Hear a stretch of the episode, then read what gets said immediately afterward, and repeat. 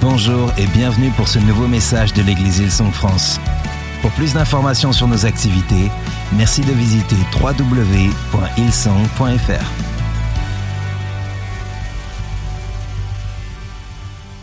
Well, it is Resurrection Sunday, but I happen to be in Egypt, and the sea behind me is the Red Sea. Yep, I'm on the Egyptian side of the Red Sea. Kind of makes me think of Moses, really. You see, it was here, at the Red Sea, the children of Israel found themselves cornered. Where they were, on these banks, there was on the one side insurmountable, uncrossable mountains. And then in front of them, of course, was an impassable sea. And behind them, the army, the Egyptian army, was coming quick. And so they were cornered, they were locked in, and they needed a way forward. And God was about to give them a supernatural way. So on Good Friday, we remembered the Last Supper, the first Passover here in Egypt, which was all about the blood. And we think of Jesus, and of course, it's all about the blood. Just like John saw Jesus uh, coming towards him, and he said, The Passover lamb, slain for the forgiveness of all mankind, to set us free from slavery, to bring us out of Egypt. But that was only half the story.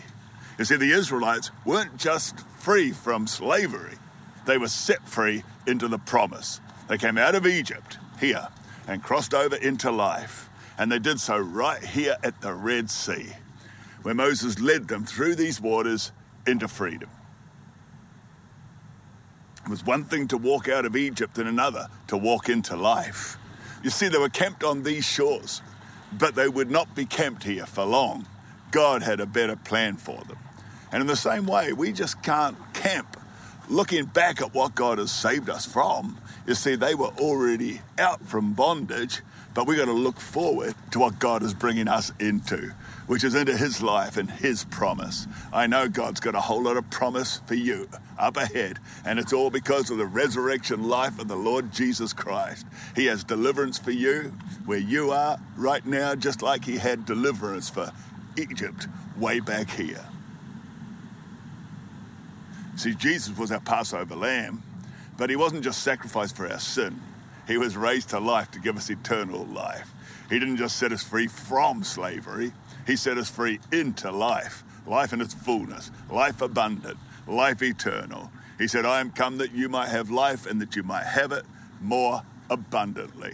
Also in the Gospel of John, the Bible says, chapter 8, verse 36, Therefore, if the Son makes you free, you shall be free indeed. Think about that. Here on the banks of the sea, they were free when it came to the bondage and slavery they were in, but they weren't yet free indeed. Free indeed means the deed is done. I believe for you, if we look towards God's promise, we look at the resurrection life that fuels the promise of God. You may be free from where you were, but I'm knowing and believing you're going to be free indeed. You see, you're not just out of Egypt, you're walking in the promise. God didn't just come down to rescue you. He died and, of course, what? Rose again to set you free. Jesus didn't just save you from sin and slavery, He delivered you from death. Jesus wasn't just yours and my Passover lamb, He was the first fruits of those raised from the dead. I think this is awesome stuff. Jesus, the first fruits, means He was the one who led the way into resurrection life. Well, 1 Corinthians 15, verse 20 says, Now Christ is risen from the dead and has become the first fruits, as I said, of those who have fallen asleep. He led the way and he rose again, so we can too. He conquered death, so you can too. The grave was not the end for him, and neither is it yours or mine. The Passover had rescued Israel from Egypt, but they weren't fully free. And as I said, they were yet to be free indeed. So, in nearby Jerusalem, just over here, across these waters, on a hill called Golgotha, Jesus had died for our sins, but what he hadn't done yet was rise from the dead. And the redemption story that played out here in Egypt and on these banks of the Red Sea is just a beautiful metaphor, or if you like, a precursor for what happened on that first Easter Sunday. When true freedom looked impossible for the Israelites here, the Egyptian army was coming behind them, the Red Sea in front of them. Well, listen to this verse. It's in Exodus 14, verse 10. It says, When Pharaoh drew near, the children of Israel lifted their eyes, and behold, the Egyptians marched after them. So they were very afraid. And the children of Israel cried out to the Lord. It seemed like their freedom was lost, and their situation seemed hopeless. Literally, caught between a rock and a hard place. It was just as it was for the disciples and the followers of Jesus after he had died. He died a gruesome death. He was buried in a tomb and hadn't yet risen again. So, yes, the disciples were deflated. They weren't victorious, just as all those years, maybe well over a thousand years before for the Israelites, on here, these Egyptian shores, they too were deflated. In fact, listen to the way they spoke. Exodus 14, verse 11 and 12. They said to Moses, Because there were no graves here in Egypt, have you taken us away to die in the wilderness? Why have you so dealt with us to bring us up out of Egypt? Is this not the word that we told you in Egypt, saying, Let us alone, that we may serve the Egyptians? For it would have been better for us to serve the Egyptians than that we should die in the wilderness. That's the danger with looking back. We can be critical of the Israelites, Similarly, the disciples who did go AWOL, absent, when Jesus died, but in both instances, it was human nature at work. And we too can be found in that place because we too share that same unredeemed nature outside of Jesus Christ. So you may be saved, you may be redeemed because of the cross, but you find yourself in that suspended space as well, second guessing looking back. You know, Jesus took your sickness upon himself on the cross, but maybe you're still waiting for your healing. You know He is your deliverance in the storm, but you're still searching for the breakthrough. Maybe you find yourself complaining like the Israelites did and forgetting the power of God. You're free. I believe God is going to cause you through resurrection life to enter into promise and find yourself free indeed.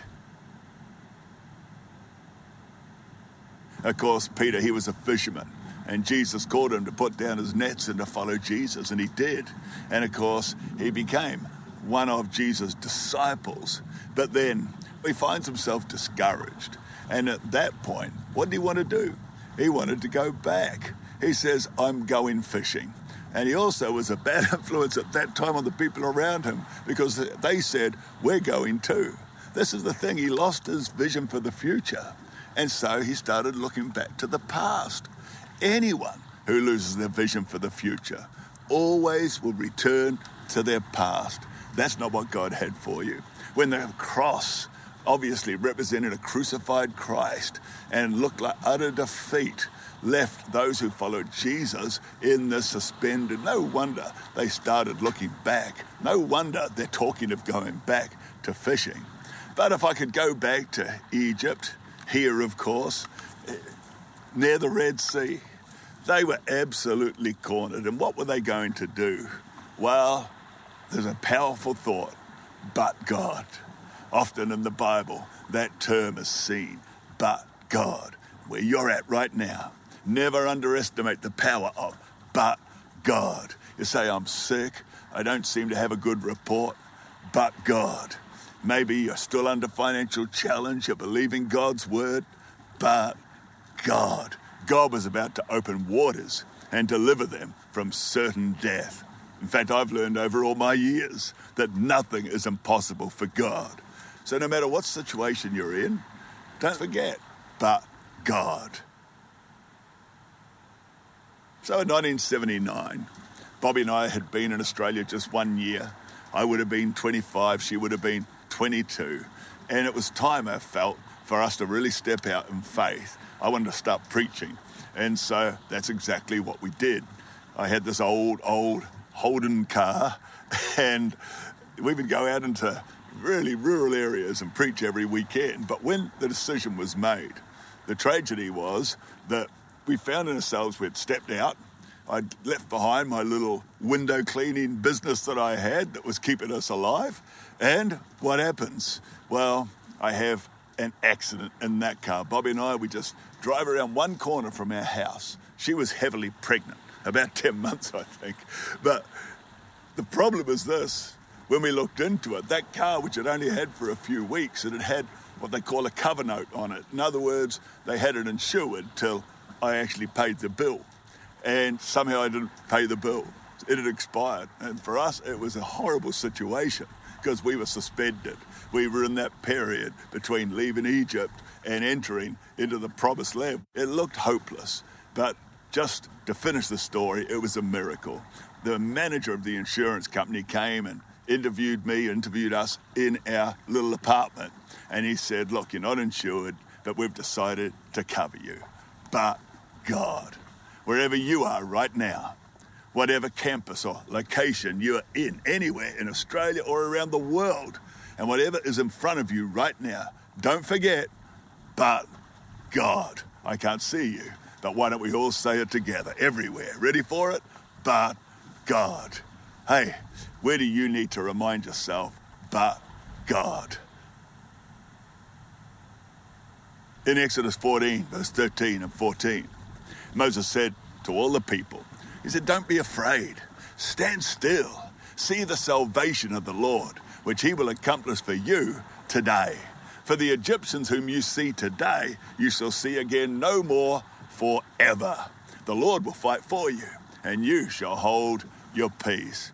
I love those verses, the idea God's fighting for us. There's four specific instructions that I believe, because of resurrection life, we can take on board. The first one is do not be afraid. We have no reason to fear if we truly trust God. Fear never ever brings the results of faith. The second thing was stand still. That's not always easy, is it? It's not really easy to just, in the middle of seems like no answers to just stop still. I remember once being in South Africa actually with some pastor friends from South Africa who'd been speaking at a conference there and where we were there was a huge huge slide water slide it was the height of six stories but it felt like it just went straight down like this and you would sit on a mat in that slide and so I was younger then I went up and got at the top of the slide. Some of you younger people now, you'd think nothing of it. But all I remember is I had to sit on the mat. I looked down, and things always seem to look further when you look down than when you look up. And it was nerve wracking. So the guy says to me, Whatever you do, don't move. He says, Just stay still. Keep your hands by the side, keep your feet straight. Don't move. I've got, okay, don't move. Don't move. And then he let me go. And within a megasecond, I'm like, ah! legs and feet everywhere, screaming. My friends definitely had plenty to laugh at, but I needed to just stay still. Why don't you believe that if God's fighting for you, that Jesus has made a way, that in your situation right now, you can fear not and you can stay still. And number three, see the salvation of the Lord. Not just know what the Bible says, but see God come through and experience his resurrection power. The fourth thing was hold your peace. Anxiety, worry, all those things that we have to deal with, they are very real. But remember, Jesus is alive. It took faith here for Moses to lift his staff and command the sea, but that's exactly what he did. He was obedient to the word of the Lord, and it takes faith for you and I to walk in the power of resurrection life. But God is our deliverer from Egypt and from sin and bondage into life and into the promise. That's what I called this message. You see, on Good Friday, it was God came down out of Egypt, but today is God rose up into the promise. How good is that? Out of Egypt into life. Listen to verses 21 and 22 of Exodus 14. It says, The Lord caused the sea to go back by a strong east wind all that night and made the sea into dry land, and the waters were divided. So they, the children of Israel, went into the midst of the sea on the dry ground, and the waters were a wall to them on their right hand and on their left. Can you imagine that? I've heard the most ridiculous theories about what might have happened. to try to diminish faith, to try to diminish the power of God, to help us to enter into promise. But when the Bible says the walls of the sea stood up, that's what I'm going to believe. And that they were able to pass through on dry ground, that's what I'm going to believe. I hope you will too. You see, fast forward all those years from here to Jesus' time, and just over near the old walled city, Jerusalem, the city that Isaiah 60 calls the city of God, when victory looked impossible for Jesus because death was behind him, but a sealed grave was still in front of him. When it seemed like all was lost, God opened the grave. Jesus arose victorious and delivered you and I from sin and from death. I know nothing is impossible for God. God doesn't do well with nothing because he always turns nothing into something. To him, all things are possible, nothing is impossible. So the Passover lamb was slain on Friday, but then the first fruits, Jesus, was raised when? On Sunday. The first of many to experience his resurrection life, first fruits. Jesus said he was the resurrection and the life. He hasn't just given you freedom from sin, but freedom for life. Listen to Ephesians chapter 1, verse 7. It says, In him we have redemption through his blood, the forgiveness of sins, according to the riches of his grace. And in Colossians chapter 1, verses 13 and 14, he has delivered us from the power of darkness and conveyed us into the kingdom of the Son of his love, in whom we have redemption through his blood, the forgiveness of sins. No longer slaves, but sons and daughters. No longer captives, but more than conquerors. No longer bound or oppressed by the enemy. How good is it when you recognize you haven't just escaped death, you've been given eternal life. We can live in the fullness of the new covenant Jesus spoke of at the Last Supper, the abundant life he promised. I love the Word of God. You see, the healing he purchased by his stripes, the peace he won with his thorns, the blessing he earned through his curses, the provision he gave through his poverty, the pardon he granted through his condemnation, the forgiveness he bought by his blood. I could go on and on. All of this set in motion on Friday when the Passover lamb cried, It's finished. But it was really only the beginning. God's people, all of humanity, were walking out of Egypt, saved by the blood of the Lamb, the Lord Jesus Christ. And by Sunday, the sea had parted, the grave had opened, and the Lamb had conquered death. And God's people, all of humanity, could now walk through into his life. Good Friday was so good, but Sunday was just glorious. No wonder on the other side of the sea, there was literally a giant praise party. They had reached the other side. They had been delivered from the grips of Pharaoh.